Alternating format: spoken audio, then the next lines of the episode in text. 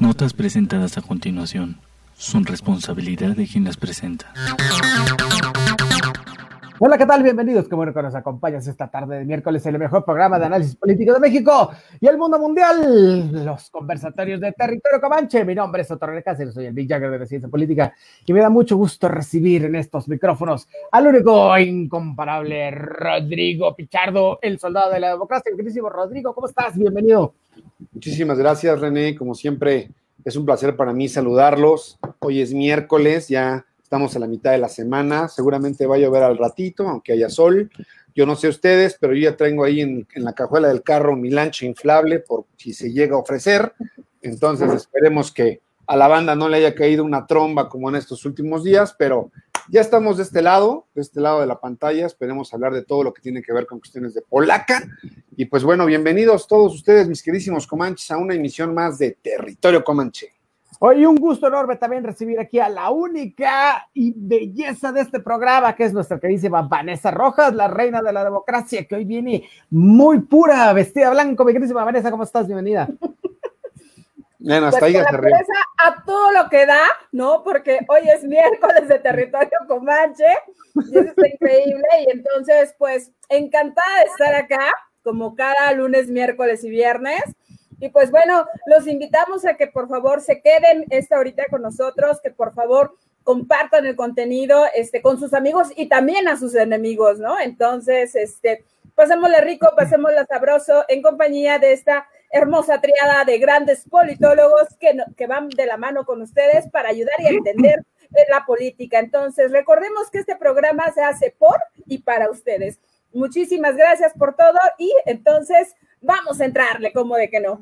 Oye, me queriste le platicábamos el programa pasado de que nuestro país ya es el tercer lugar en contagios y no solo es el tercer lugar en contagios, sino que además este, el queridísimo subsecretario López Gatel, pues la tiene complicada porque se está llevando como muy del chongo con los gobernadores, con los mismos, este, con algunos secretarios de Estado, en fin. Pero tú siempre nos tienes actualizados los datos, ¿no? Y las consecuencias de lo que significa el coronavirus en nuestro país. ¿Por qué no nos cuentas un poco de eso el día de hoy? ¿Cómo estamos? Híjole, pues para el día de hoy, eh, la Secretaría de Salud reporta nada más y nada menos que 449.961 casos confirmados acumulados 28.754 eh, casos confirmados activos. Lamentablemente, casos sospechosos, 82.460. Esto va a la alza. Y lamentablemente han fallecido 48.869 personas. No dudamos ni un segundo que de aquí al viernes, pues ya sean, eh, pues más, que lleguemos básicamente a 50.000 muertes, ¿no? Y esto, de esto no pasa en el fin de, esto va a pasar el fin de semana, ¿no? Entonces, por mucho. Sí, es grave, sin duda, ¿no? Porque, pues bueno, el doctor Hugo López Gatel ha hecho un esfuerzo impresionante, ¿no? Nos ha llamado, eh, ha llamado una y mil veces a que por favor se queden en casa, ¿no? A que utilicemos, eh, ahora sí que de manera obligatoria, el cubrebocas. Y que entonces, eh, y que esta parte ya es, ya es obligatoria, o sea, y a donde entremos y a donde vayamos, ¿no? Este, sabemos que es muy complicado eh, seguir la indicación a cabalidad. Sabemos que en espacios abiertos esta parte nos va a cuidar y a proteger, ¿no? Y entonces, no solamente es una cuestión meramente del gobierno, sino también es una cuestión nuestra. Entonces, por favor, si pueden y pertenecen a este grupo privilegiado, por favor, quédense en casa, alimentense, eh, pues ahora sí que sanamente, ¿no?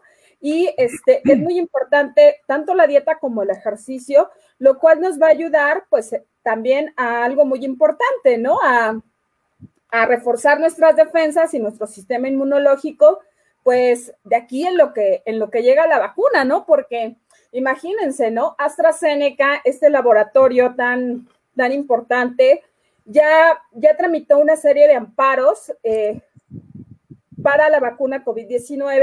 Ojo, en, materia de este, efectos secundarios que la vacuna pudiese tener. Entonces, hemos insistido con esto hasta el cansancio, ¿no? De que puede llegar a tener efectos secundarios en ese sentido y entonces los cuales, pues debido a la premura de la, de la misma vacuna. Eh, tengamos cuidado, ¿no? Y entonces hagamos lo que nos corresponde.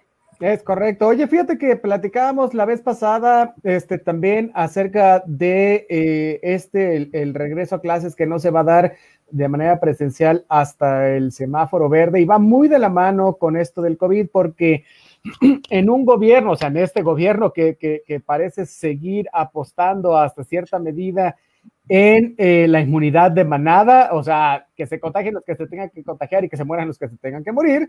El secretario de Educación Pública es eh, Esteban Moctezuma, eh, está haciendo la diferencia. Ya habíamos dicho en otras emisiones que aquí se habla de lo bueno y de lo malo que, que así, hace el gobierno, y él sí no se siente cohibido de ninguna manera por esta aversión que le tiene el presidente de la República al uso precisamente del cubrebocas. El, secretario de Educación Pública sale todo el tiempo con el, con, el este, cobrebucas puesto y ha reiterado de manera eh, seguida que eh, se tiene el, uso de este cubrebocas, sobre todo en, espacios este, cerrados, ¿no? Entonces, eh, fue de los primeros en ordenar, eh, por ejemplo, la suspensión de actividades desde que empezó el, el COVID-19. Recordemos que cuando empezó esto en enero y en febrero, que todavía estaba tan fuerte porque en marzo ya, ya se llevó a cabo la confinación, eh, el propio secretario López Gatel, el mismo presidente, habían comentado que, que saliéramos, que nos siguiéramos abrazando y dando de besos, en fin. Pero el, secretario de Educación Pública fue muy enfático y dijo, no, ¿saben qué? Este, vamos a hacer oídos sordos de esto y suspende eh, las clases desde el 20 eh, de marzo. Qué bueno, porque a mí no sé qué habría pasado si esta decisión hubiera recaído, por ejemplo, en, López Gatel, que ahora es el enemigo público número uno y en él recae todo. Y bueno, por Dios, el, el, número de contagios habría sido este, terribles. Entonces, bueno, este reinicio a clases eh, muy acertado. Ahorita ya lo platicamos la vez pasada, que qué bueno, que está padre, que, le echamos muchas porras y de verdad aplaudimos el, ejercicio de esto. Pero vamos a también eh, a desmenuzar lo que significa este, el, regresar a clases, ¿no? Hay que, hay que resolver un montón de detalles de eh, cómo va a funcionar estas clases eh, por televisión, ¿no? Vamos a ver si, si los alumnos de verdad sirve para que asimilen el conocimiento, pues los alumnos o cómo se van a, llevar a cabo los procesos este, de, evaluación. Digo, me queda muy claro y aplaudo que la CEP está haciendo lo que puede, ¿no? Pero, este, bueno, y que el acompañamiento también de las televisoras de por sí es un gran logro, pero eh, hay, vamos a ver si, si, en estos meses que nos toca vivir, bueno, pues esto, esto eh, eh, realmente es funcional. Entonces, no creo, hablando específicamente del semáforo verde, y ahorita vamos a lo de las clases, no creo que, que lleguemos a eso. se estaba comentando que en, otras mediciones más reales, digamos, el 19 de agosto se está pensando que ahora sí sea el pico de, la transmisión, mismo pico que, que Gatel había dicho que iba a ser el 5 de mayo, imagínese usted.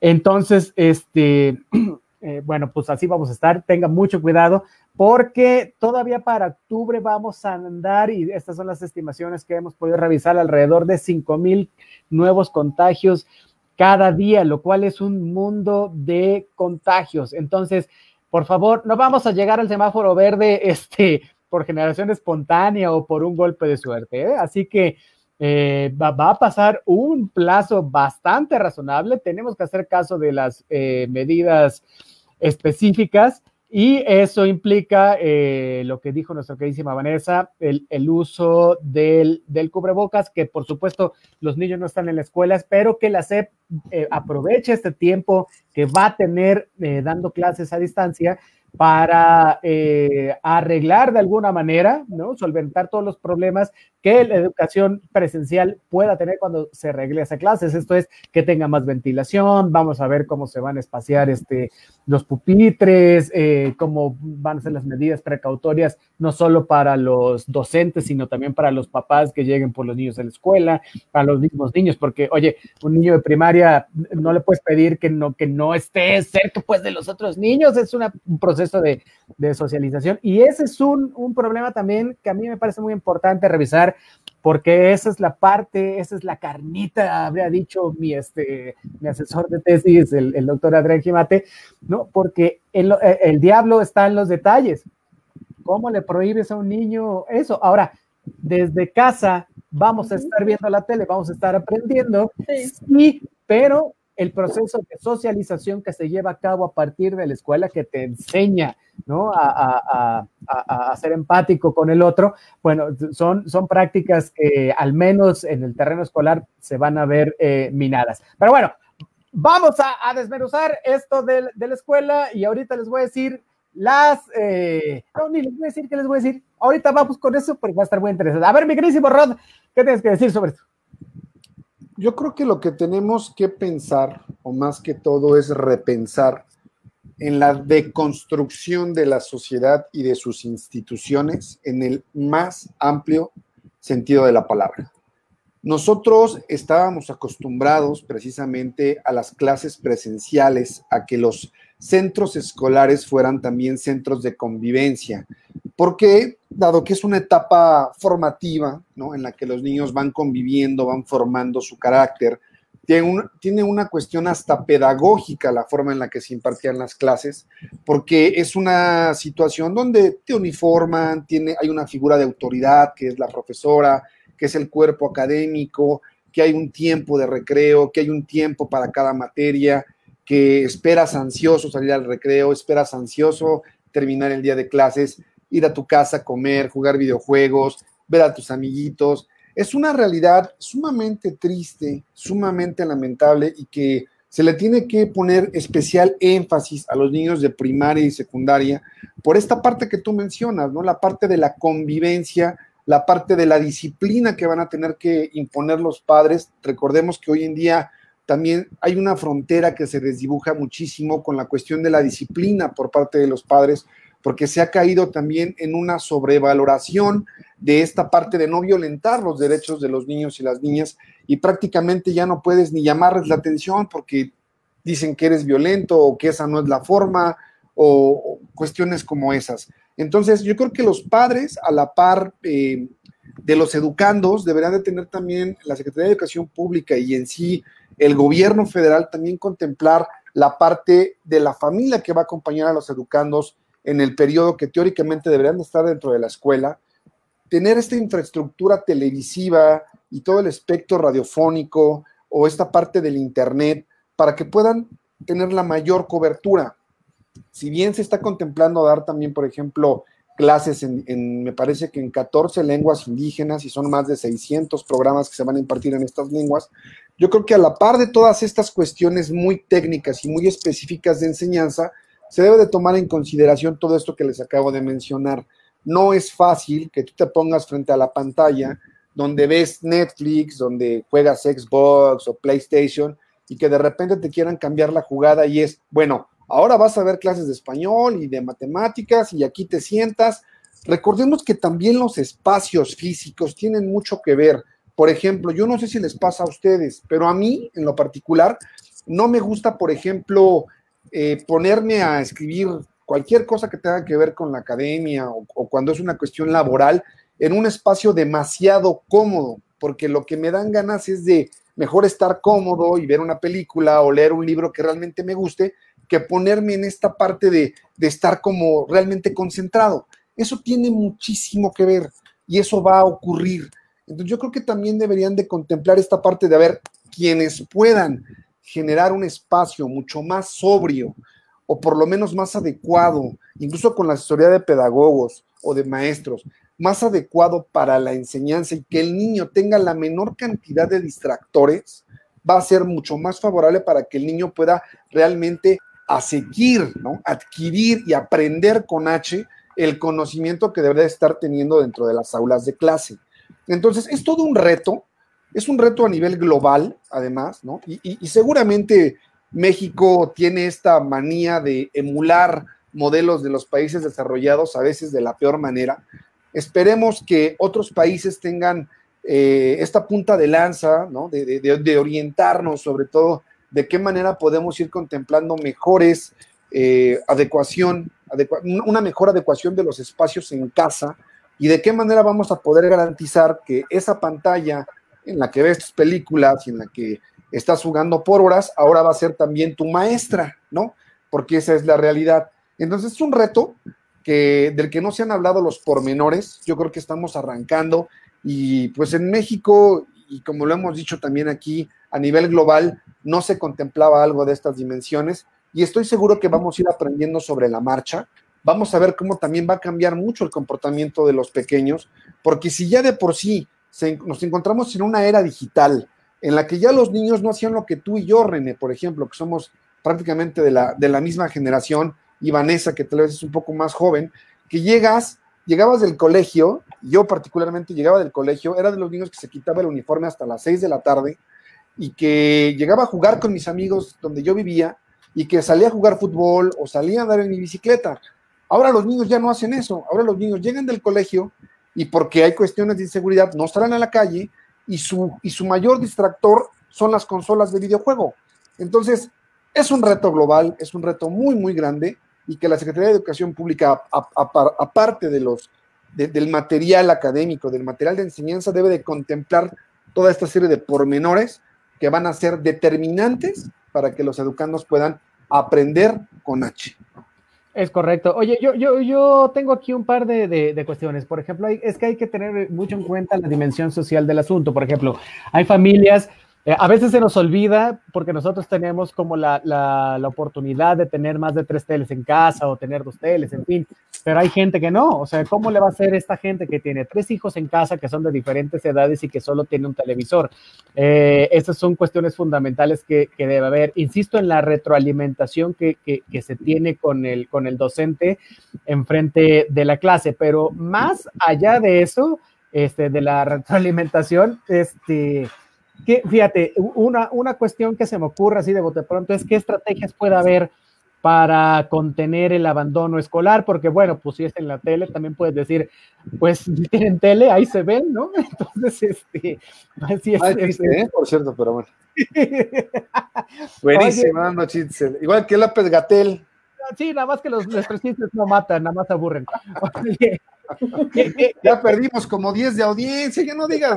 Sí, caray, No, no, no, pero, quiero saber qué, qué, va a pasar con eso. Así, a mí se me ocurre, como a los papás seguro se les, se les ocurre, ya va a estar la tele combinada, no sé, con los libros de texto, que, que, quién, quién, quién, va a atender, por ejemplo, eh, las necesidades de, de, aquellos que tienen una discapacidad, ¿no? O sea, cómo se va a atender también eh, educativamente a estos chicos.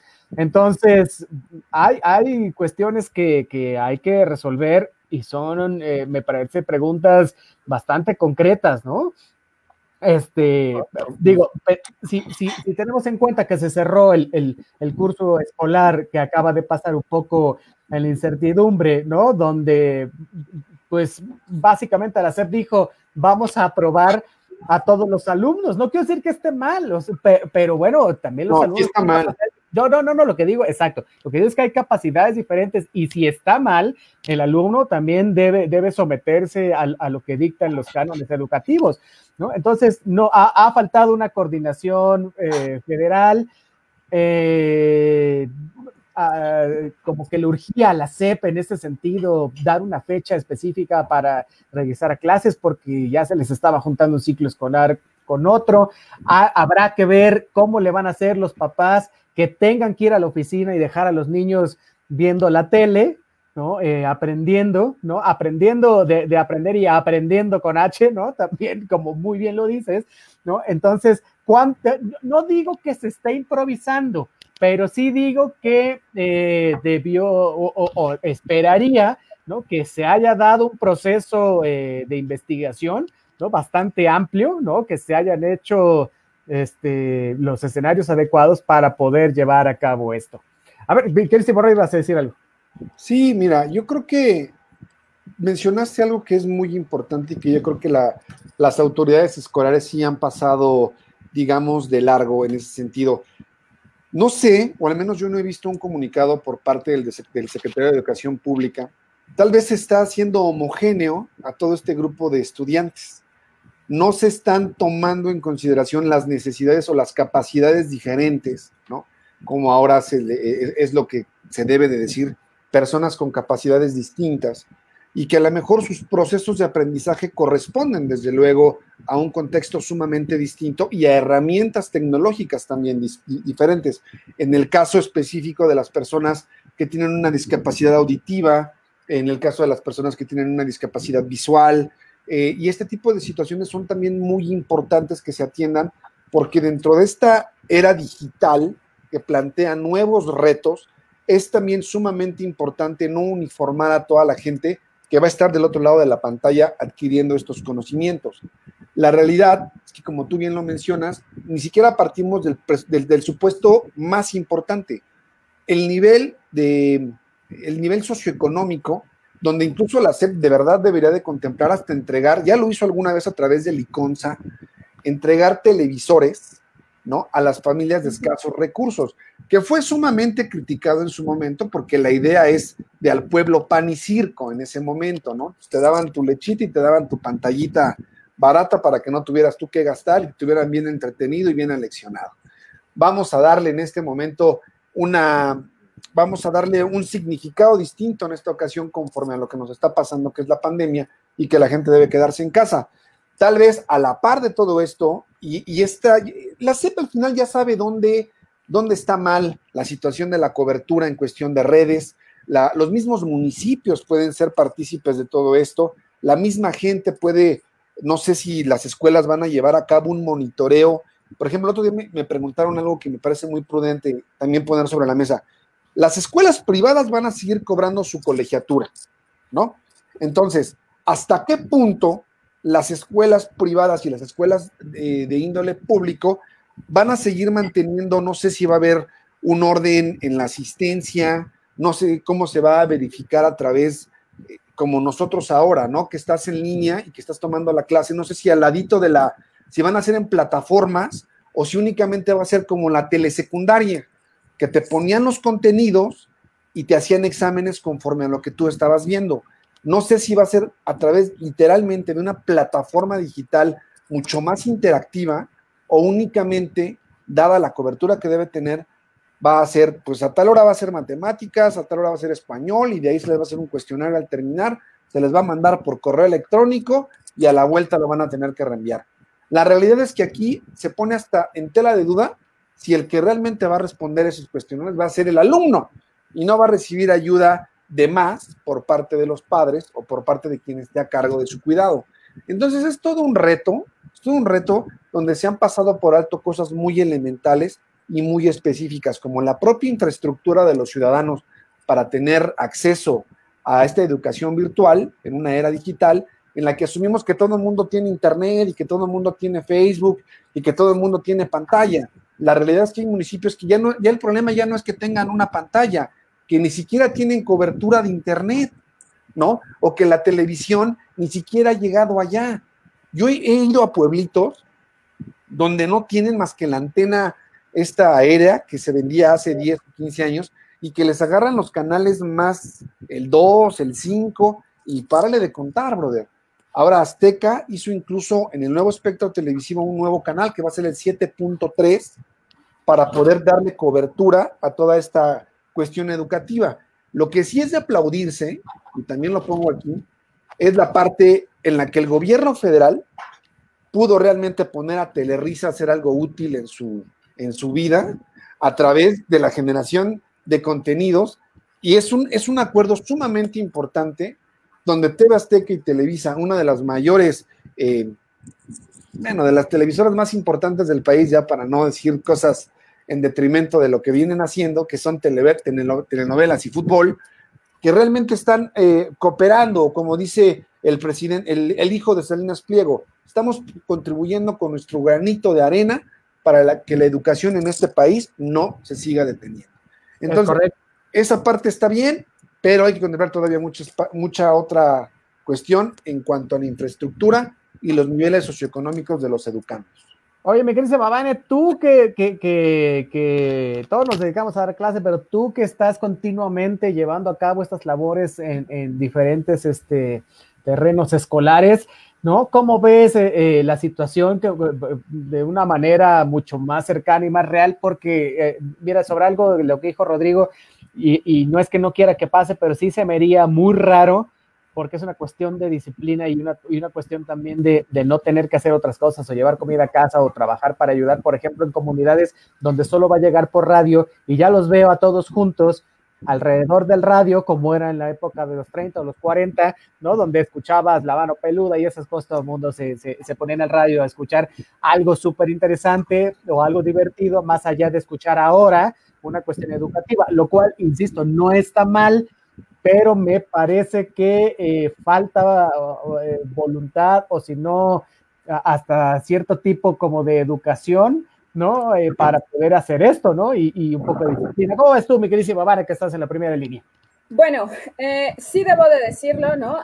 también para algunos compañeros y todo esto se ha complicado, sobre todo algunos compañeros que ya son adultos, muy adultos, este, que estaban o a punto de jubilarse, les ha costado mucho trabajo esta cuestión de, utilizar las herramientas digitales, ¿no?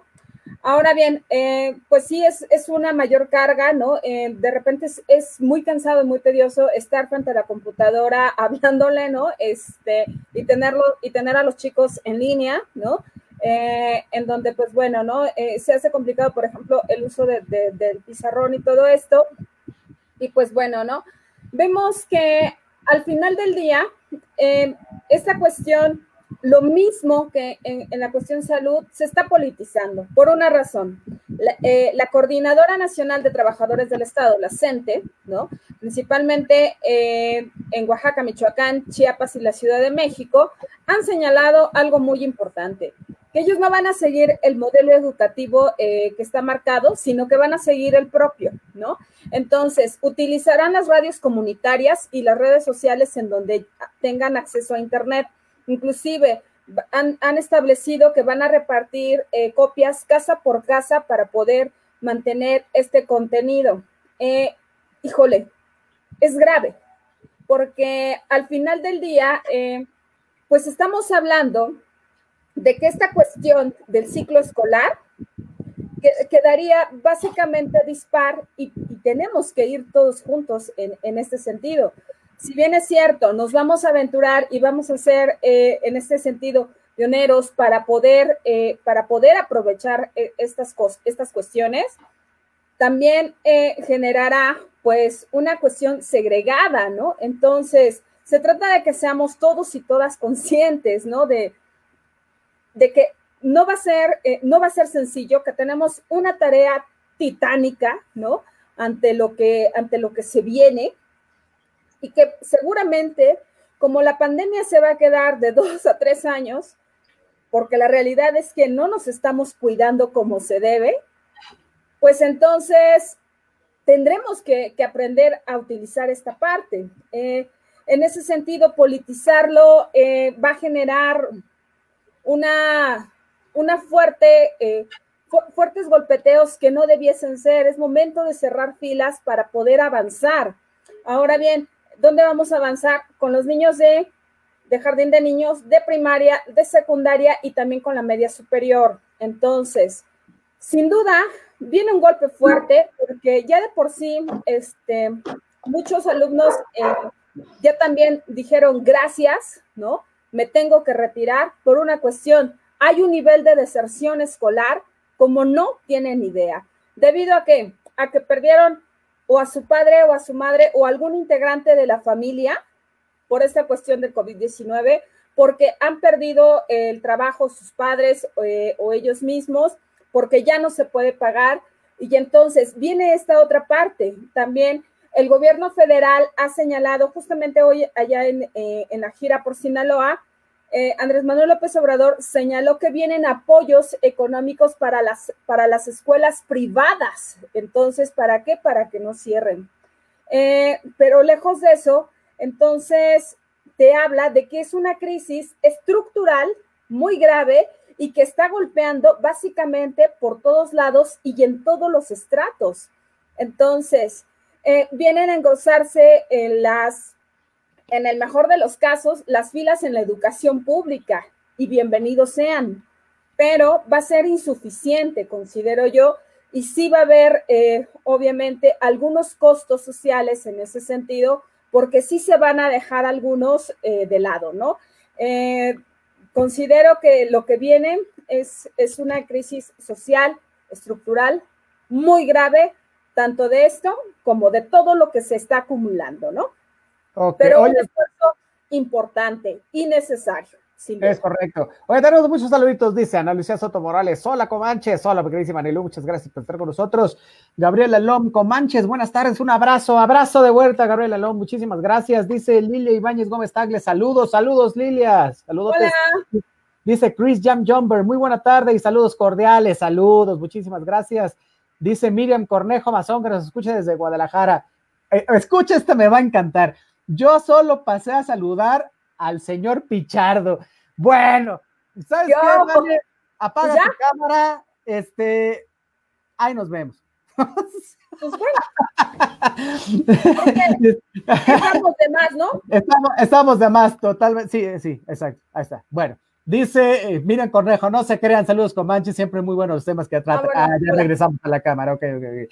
Dice el Lawyer Christian Alain, saludos fraternales a ustedes tres, muchísimas eh, gracias, Lawyer Christian. Dice Emilia Cornejo Mazón, las escuelas en algunas comunidades funcionan. No, si no decimos que, las escuelas no funcionen, lo que, lo que estamos poniendo no en duda, sino que esperemos que funcionaran mejor, son los sistemas a través de los que estas plataformas se quieren instrumentar la educación pública, es decir, el servicio de Internet, que, la, que, las televis, que las teles, porque muchas teles de estas cuadradas pues no van a agarrar el 7.3 porque no tienen este nuevo como espectro, ¿no? Donde, donde podías reprogramar la tele. Hay muchas teles, estas teles, hay mucha gente que tiene tele todavía en blanco y negro, de bulbos, básicamente, ¿cómo le van a hacer? Ese es el asunto, ¿no? Dice Miriam, sin embargo, los planes escolares en México, sin ser malinchista, están mal organizados y mal implementados. Pues eh, eh, eh, mira, la verdad es que no es tanto de la SEP, me parece que hay, hay un problema bastante grande con la educación pública, pero por los sindicatos,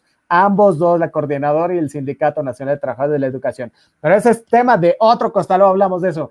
Dice Mariana Gómez, saludos a todos, saludos, bellísima Mariana.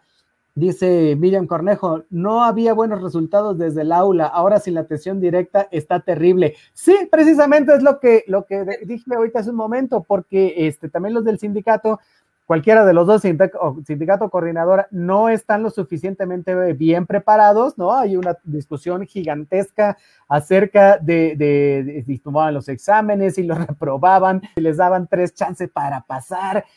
me resulta increíble que, que la gente que da clase no sepa de historia, por ejemplo, cuestiones de español, para lo que se prepararon. La verdad es que estudiaron para eso y estudiaron muy mal. Muchos ni siquiera estudiaron, entraron por otras cuestiones, palancas, por lo que tú quieras. En fin, ¿no? La verdad es que en ese sentido sí está, está, está terrible, ¿no? Dice Mariana Gómez, a través de la plataforma Classroom se plantean contenidos y se toma asistencia de acuerdo a la participación, clases virtuales o se establece comunicación vía teléfono. Fíjate qué interesante, yo no sabía de esta plataforma Classroom, creo que tú sí, mi carísima Vane. Este, Mariana Gómez también da clase eh, y, bueno, pues, supongo que sabe bastante de lo que habla. Ojalá nos pueda explicar un poquito más acerca de esta plataforma Classroom. Dice. También a pero bueno, es, es todo un rollo esta cuestión, o tanto de Zoom y todas estas plataformas. Pero luego sí, eh, lo he visto con algunos compañeros que imparten química, que imparten este, matemáticas. Eh, de por sí a los compañeros que, que imparten matemáticas, estas ciencias duras, eh, era, era complicado tener y mantener toda la atención del estudiantado, eh, pues ahora sí que al frente. Ahora es muy, muy complicado explicarlo de manera remota, ¿no? Porque tenemos clase hasta con 60 alumnos, ¿no? Conectados, este, es una cosa tremenda, ¿no? Donde a veces se hace más complicada este, el hecho de, de explicarle a cada alumno y que a todos les quede claro, o porque de repente escuchas el que está, este, ¿qué pasó mamá? O está, o, escuchas este, mil cosas que también los mantienen dispersos y también comprendemos esa parte nosotros, ¿no? Porque sí es, este, o les dejaron al hermanito, y bueno, es un relajo, ¿no? Es, correcto. Oye, eh, dice Mical García Reyes, saludos a Vanessa Rojas, la más inteligente. Bueno, me vuelvo a pagar mi, este, me voy a silenciar ya. Ok, bueno.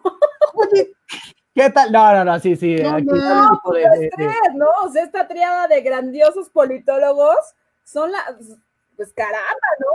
Humildad, somos muy humildes también. Pues vamos de la mano con el grandioso soldado de la democracia ah, y con el mismísimo rector de la ciencia. Somos bien humildes. humildad, resistencia y disciplina es lo que hay en este programa. Oye, nos dice Zeus Galindo, ¿qué saben del tema de que los músicos ya podremos tocar en restaurantes a partir de hoy, 5 de agosto? Mira, las, las, hoy salió esta noticia, de hecho, y, la verdad es que va a ser para el sector restaurantero, ¿no? Pero eh, e, están planteando el gobierno de la Ciudad de México, salió eh, Claudia Sheinbaum a decirlo, que va a tener música muy bajita, es decir, va a tener un límite este, de, decibeles. Se hizo una, una, una valoración y se encontró que si es música muy bajita, tal cual lo dijo la, la, eh, jefa de gobierno, eh, no tiene problema, se puede, se puede seguir con eso. Ahora, también eh, dijo Claudio Sheinbaum que había que cooperar y responsabilizarse de esto. Ojo, esto de tocar en los músicos me parece que está bien, pero no significa que es un regreso, digamos, a, las multitudes en los restaurantes. ¿Por qué? Porque eh, sí está perfectamente delimitado, no es para eventos, digamos, públicos, ¿no? Sino para amenizar nada más, ¿no? Es claro, es para amenizar, es para estos eh, tipo de músicos, tríos, eh, un poco los mariachis con la respectiva distancia y con los respectivos volúmenes, ¿no? Entonces, se está empezando a dar un regreso gradual, eh, se, pide como una, eh, un regreso a, cualquier que esto signifique, un regreso a la normalidad en, en los restaurantes, pues que que, ocupan este tipo de manifestaciones artísticas como para tener gente. Sin embargo, eh, falta mucho todavía, ¿no? Eh, dicho por el mismo gobierno de la Ciudad de México, para regresar a una situación de eh, como masividad, ¿no?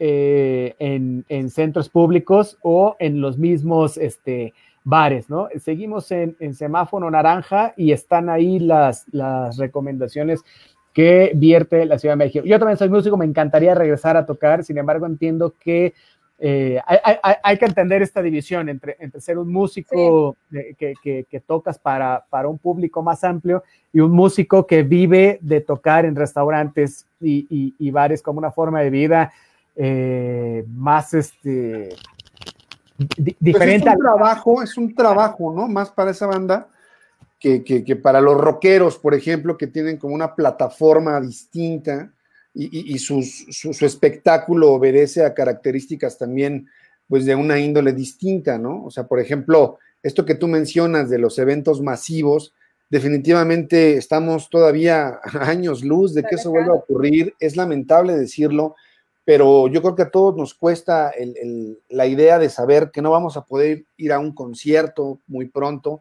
Yo creo que, se los dije alguna vez a ustedes, mis queridísimos avantes, ya tienen que ver la manera de hacer o esto de la sana distancia y poner alrededor de, quien vaya al concierto una especie de aro para que no haya contacto y convocar por lo menos a 100 y hacer, hacer cuestiones virtuales, de verdad, empezar también la, idea de todo esto es que así de dramático está el rollo.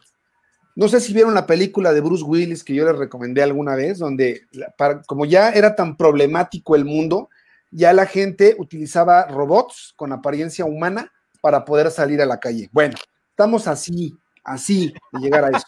Neta, vamos a mandar androides a que puedan convivir y tú a través de tu computadora.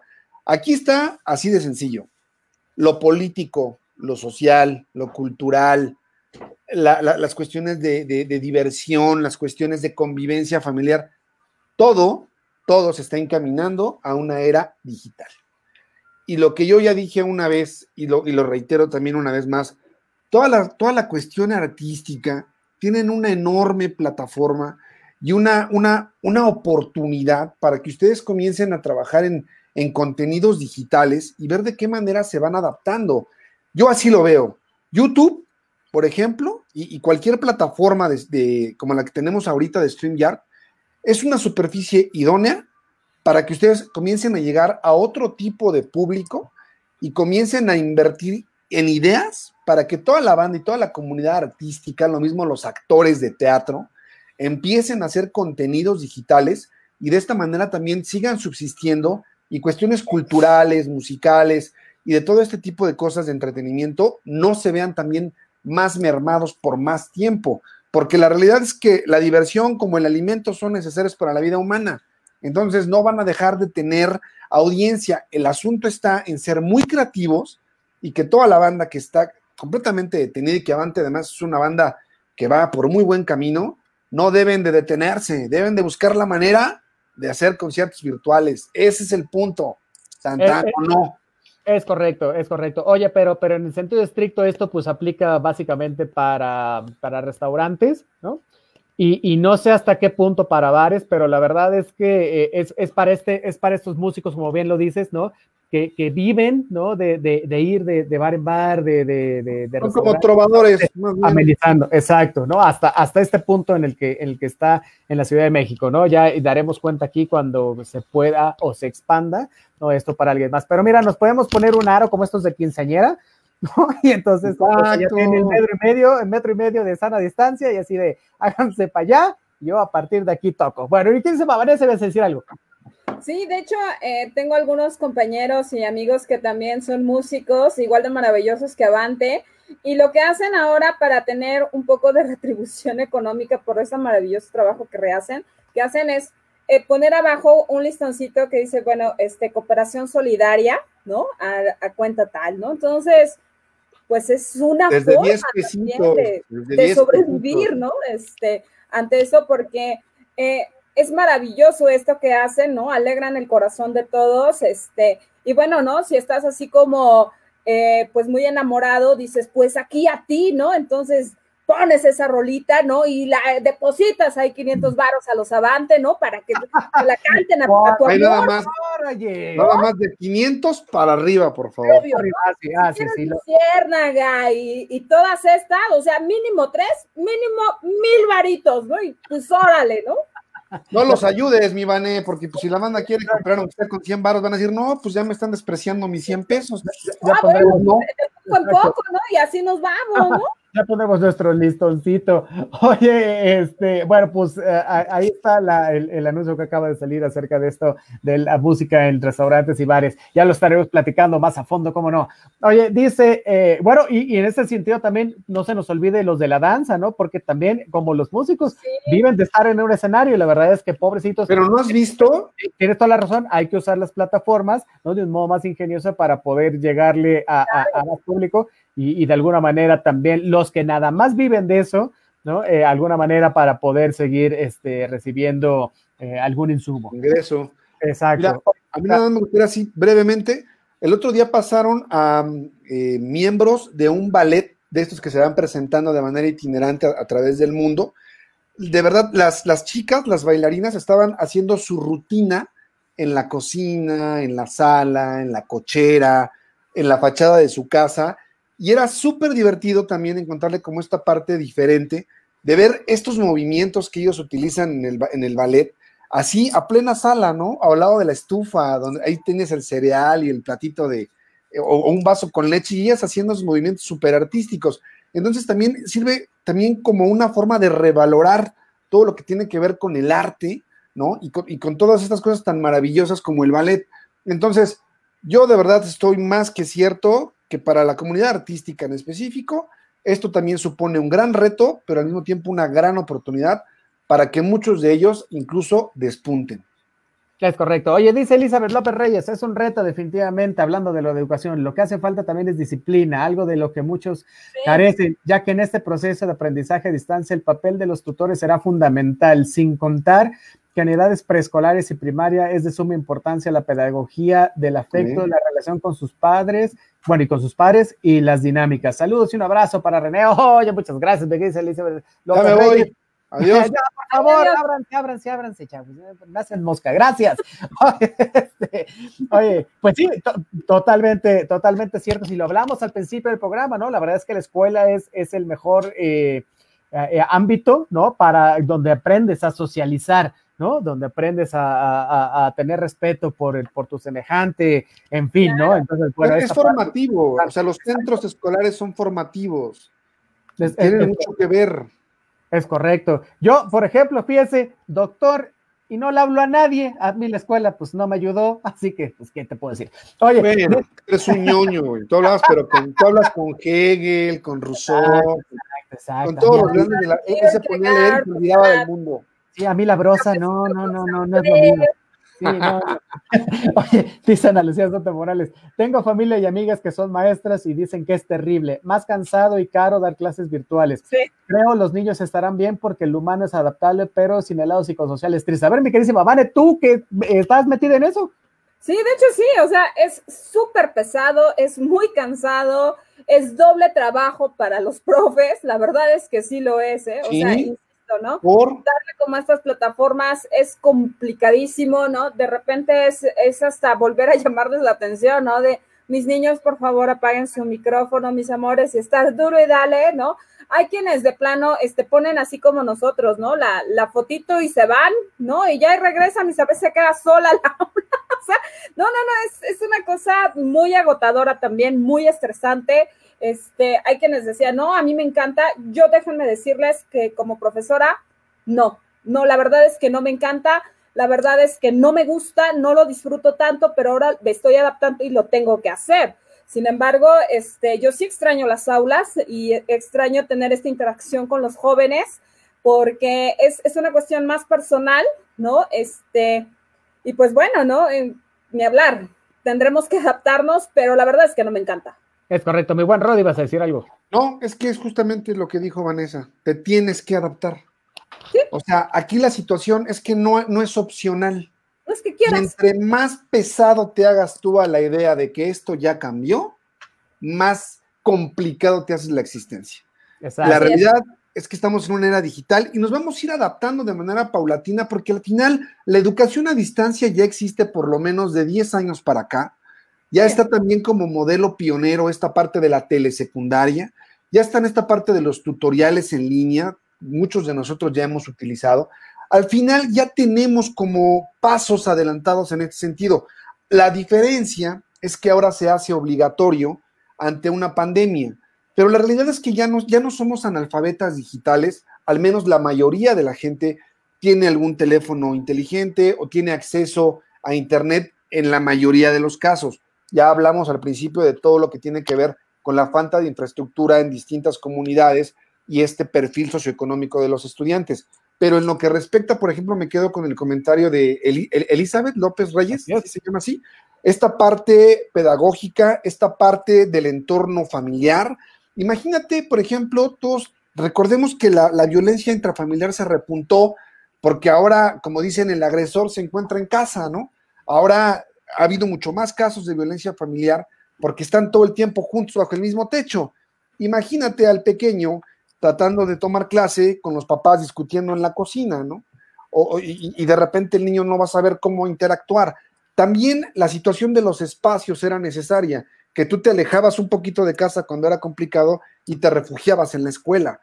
Es una situación en la que toda la sociedad va a tener que ir caminando a la par y que nosotros sobre todo debemos tener la capacidad de adaptación que sí la tiene el ser humano, pero que también contribuye mucho a que en esta ocasión el gobierno debe de facilitarnos esa vía, porque esto se hace a nivel global. Entonces, estamos en pañales todavía en esa parte, pero considero yo que a pesar de lo difícil que puede ser, yo personalmente agradezco eh, que mucha gente que también le costaba, yo recuerdo cuando estaba en la facultad, René, brevemente, había gente que venía del Estado de México a tomar clases a CEU. Entonces, habrá una, habrá, habrá cierta cantidad de gente que también agradezca esta parte de decir, oye, güey, pues yo iba hasta, no sé, yo, yo, vivo, había también banda que vivía acá al sur de la ciudad, e iban a Catlán o a Zaragoza, y dicen ahora, maravillosamente, ya no voy a tener que trasladarme, y todo va a haber gente que esa lana que gastaba en, en tiempo y dinero de trasladarse, la va a utilizar también en otras cosas. Entonces, hay muchas personas que se van a ver beneficiadas, otras personas que no lo van a, ver tanto y va a ver quién salva, quién salga pues tablas, ¿no? Dirá, pues me da igual. Es, es, correcto. Oye, y del Estado de México, Emelina García nos dice saludos, saludos hasta el bello Estado de México. Saludos hasta, hasta el. Oye, nos dice Zeus Galindo, te amo, Otto, soy tu fan. Y Bill Beta, que también es guitarrista de Avante, dice, me too. Bueno, en este espacio somos muy abiertos a las manifestaciones este, lésbico gays. Entonces, bueno, pues, pues aquí les mandamos un abrazo también. Ellos también Aparte, o sea, como nada más estamos los tres y no hay nadie que, y tampoco se va a quedar ahí, este, tampoco pueden ver el, el programa en Facebook Watch.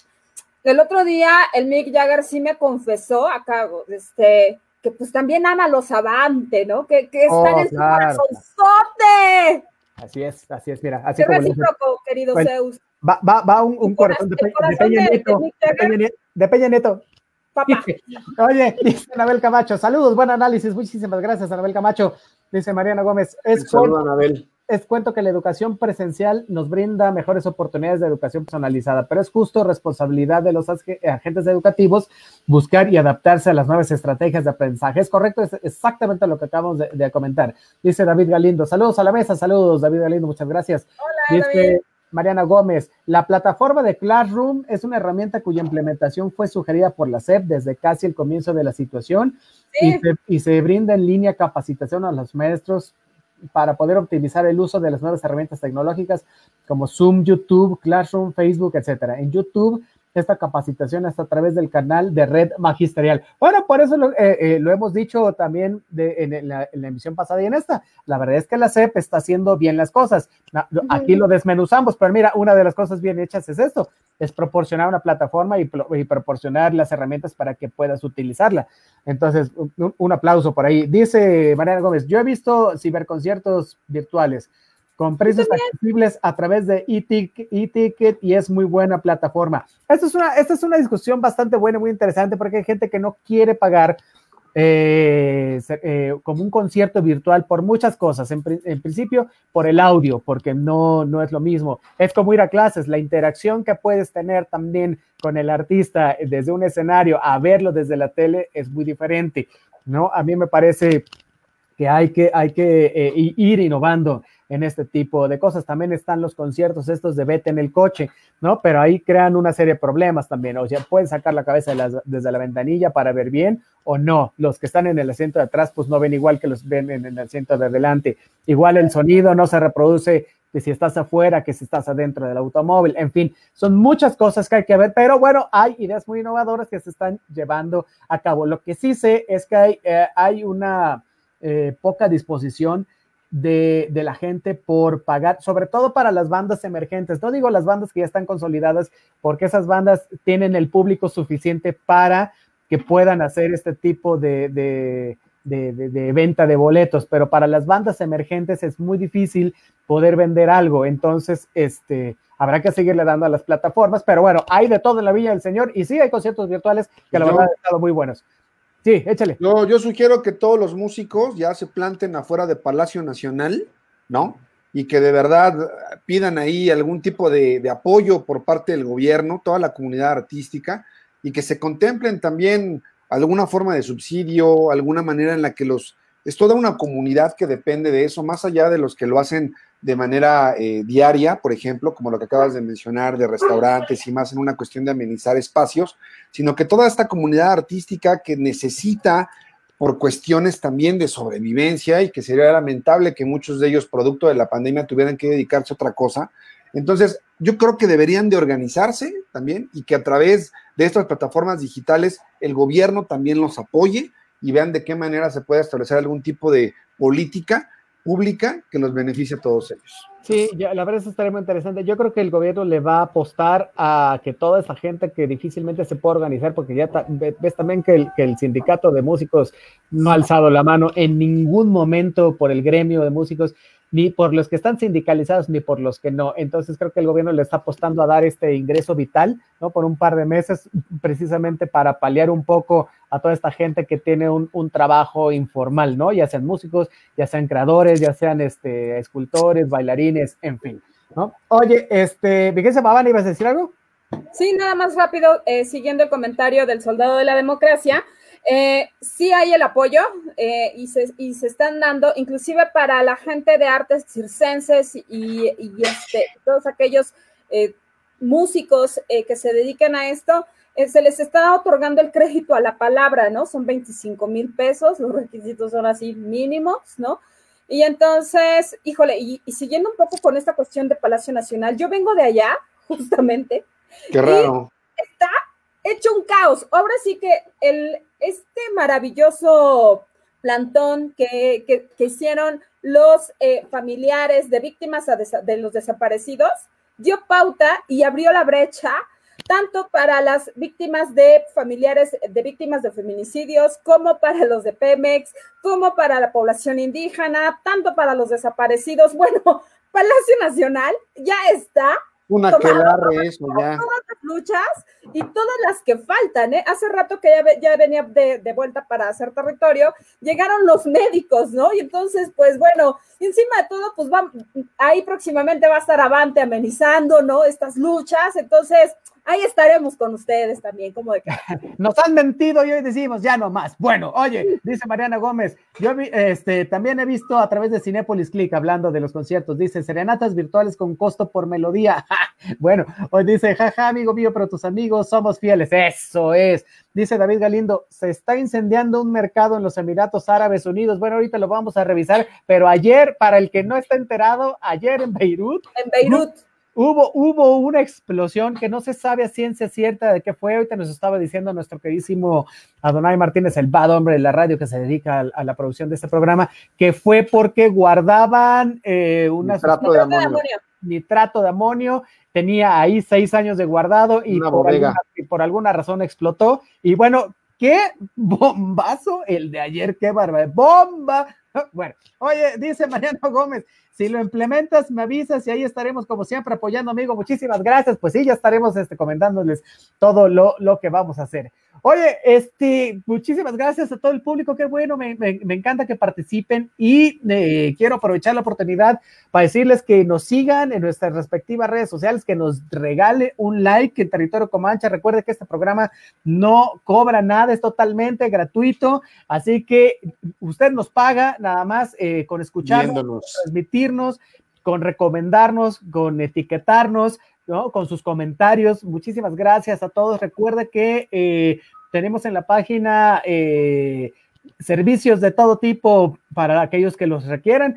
Ya sabe, si necesita artes marciales, eh, defenderse ahora que, que, que, que, ya pueda salir uno más a la calle y este, este clima de inseguridad, háblenos, nosotros le damos clases con mucho gusto. Si no, y usted necesita algo más, así un psiquiatra, un psicólogo, ya sabe, también metes a la página, un tanatólogo en estos tiempos tan terribles de acompañamiento, de muertes y de contagios por el COVID. No tiene que ser muerte exclusivamente, puede ser un acompañamiento también porque uno se siente muy mal, en fin. Bueno, pues tenemos una excelente tanatóloga, tenemos una excelente psicóloga y el, y el psiquiatra Ricardo Menéndez Barquín también. Pero si por eso no fuera poco, hasta materiales de construcción, mi queridísimo Rod. Es correcto, también no se olviden, por favor, que uno de nuestros grandes colaboradores aquí en territorio Comanche es Andacin SADCB, una empresa dedicada a, la elaboración de materiales para la construcción. Es una empresa que otorga calidad, buen servicio, entrega a cualquier hora, los siete días de la semana, a cualquier parte de la República. Si pueden regalarnos un like en la página en Facebook de la empresa, es Andacin y cualquier cosa, pueden solicitar presupuestos vía remota, es decir, por mensaje, y también viene un número de WhatsApp. Andacin, accesorios para la construcción, calidad y precio. Oh, eso es, no, hombre, bueno, ¿qué tal? Y no este... lo preparé, ¿eh? No, no, no, no, te salió del corazón, mi hermano, qué bueno. Oye, también, también, este, no, no, si alguien gusta aprender, ahora que va a estar esto de la SEP y va a haber este, eh, va a haber estos pequeños recuadros como los hay en las mañaneras, en el Calarón, en fin, de la lengua de señas mexicana. Bueno, pues ya sabe, nuestra queridísima colaboradora Elizabeth López Reyes también tiene unos videos fantásticos y ofrece también sus servicios para que aprendamos esta lengua. A mí en particular se me hace muy interesante, ¿no? Entonces acaba de subir un video, lo vamos a volver a subir en la página para que usted lo vea. Así que, oiga, en territorio con mancha hay de todo para todos y además con las tres Bs, bueno, bonito, barato y no por eso significa que sea de la, de la de, peor calidad, es de la mejor calidad, pero para usted lo llevamos a precios muy accesibles. Así que bueno, muchas gracias a todos por habernos acompañado el día de hoy. Nos vamos a ver el viernes, pero antes de irnos, por supuesto, las recomendaciones de Territorio Comanche para que usted esté eh, entretenido de aquí hasta el viernes. ¿Me querés, Vani? Para el viernes, híjole, tenemos, vi una película que está ahí en Prime, porque ahora ya me, clavé en, en esta plataforma hay una película de Nicolas Cage que se llama El Señor de la Guerra. Está muy buena. Oh, buenísima. ah, con Nicolas Cage. Revísenla, ¿no? Este, se la van a pasar muy bien de aquí al viernes. Y entonces, pues bueno, mis redes sociales son en Facebook me encuentran como arroba Vanessa Rojas. En Instagram me encuentran como Vanessa-Hernández-Rojas. En Twitter me encuentran como arroba HeroVans. Muchísimas gracias por vernos y pues muchísimas gracias a todos por darle like a nuestra página en Territorio Comanche y pues los esperamos el viernes. Eso es, ya las dio, ya las dio, ahora sí, ya las dio completitas, ya Instagram y Twitter. Instagram y Twitter. ¿Estás inglés? Bueno, yo, yo les recomendaría una película que de verdad a mí me fascinó la primera vez que la vi. Es con Natalie Portman, es B de Venganza. Es una película que oh, tiene una riqueza en los diálogos, una manera de explicar a veces estos sistemas dictatoriales y, y la manera en la que los puedes derrocar. El personaje es sumamente emblemático, un tipo súper culto al que nunca se le ve el rostro, eh, las circunstancias que lo llevaron a un confinamiento social, la manipulación de la verdad. Es, es una película de verdad políticamente muy enriquecedora y que me parece que debe de formar parte de las películas de cabecera de cualquier comanche bien politizado que gusta de la polaca. Mis redes sociales son Rodrigo Pichardo, en, Rod Pichardo en Facebook, Rod.pichardo82 en Instagram y en Twitter me encuentran como arroba maquiavelo80. Por favor, no olviden también seguirnos en nuestro, nos, tienen muy olvidados en Instagram. Denos por favor ahí un follower en Comanche-territorio. Ahí los tres interactuamos de manera reiterada. Pueden mandarle mensaje a quien ustedes quieran en caso de que les dé flojera buscarnos a cada uno. Ahí estamos los tres, Comanche-territorio. También compartan la página de Facebook, Territorio Comanche. Y no se olviden darle like a la página de Andacín. Por mi parte es todo, muchísimo gusto. Muchas gracias por haber estado con nosotros, Comanches. De verdad, gracias a ustedes. Esto es por y para ustedes. Es correcto. Oye, eh, yo les voy a recomendar una película buenísima que ya había visto, pero la volví a ver. Este se llama Fuga de Alcatraz. Es con el único Clint Eastwood. incomparable Clint Eastwood. Así es. Es una película fantástica. Mire, es la única fuga que se ha dado, bueno, que se dio en Alcatraz. Este, y, se ve así cómo llevaron a cabo la fuga, cómo hicieron unas cabezas con papel, cómo hicieron el, agujero para poder trepar, en fin, hay, un montón de, documentales sobre esto ahí en History Channel, en Discovery, en fin, pero la película es fantástica, te mantiene de principio a fin, y además Clint Eastwood, hasta mano, ¿no? todas las películas de Clint Eastwood Garantía. Todas, excepto una que se llama Firefox, todas son buenísimas. Así que, bueno, pues ahí está. Eh, a mí me encuentran como otro René Cáceres en todas mis redes sociales y hasta en el Buró de Crédito. Buró de Crédito. Así es. En primer lugar, primerísimo lugar. Exacto. Ah, Oigan, antes de irnos, mandamos saluditos por acá a Francisco Cervantes Fuerte, un gran físico de la UAM. Amigo, un abrazo a la profesora Mikal, eh, también un beso, profesora de biología, gran profesora también, muy profesional, y a una de mis exalumnas, Brice RB, que siempre nos está viendo, muchísimas gracias. A David Galindo, también uno de mis exalumnos, muchas gracias por vernos, por compartir el contenido. Nos vemos el viernes. Saludo para todos ellos. Un abrazo. muchísimas gracias por compartir. Nos vemos el siguiente viernes. Recuerde, de 2 a 3 de la tarde aquí en los conversatorios de Territorio Comanche, totalmente en vivo a través de los micrófonos de Acústica Radio. Dale voz a tus sentidos. Nos vemos el siguiente viernes. ¡Sayonara!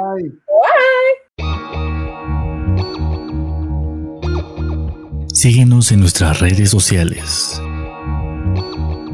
En Twitter como arroba acústica-radio en Facebook como Acústica Radio. Y suscríbete a nuestro canal de YouTube, en donde podrás seguir nuestras transmisiones en vivo. Dale voz a tus sentidos.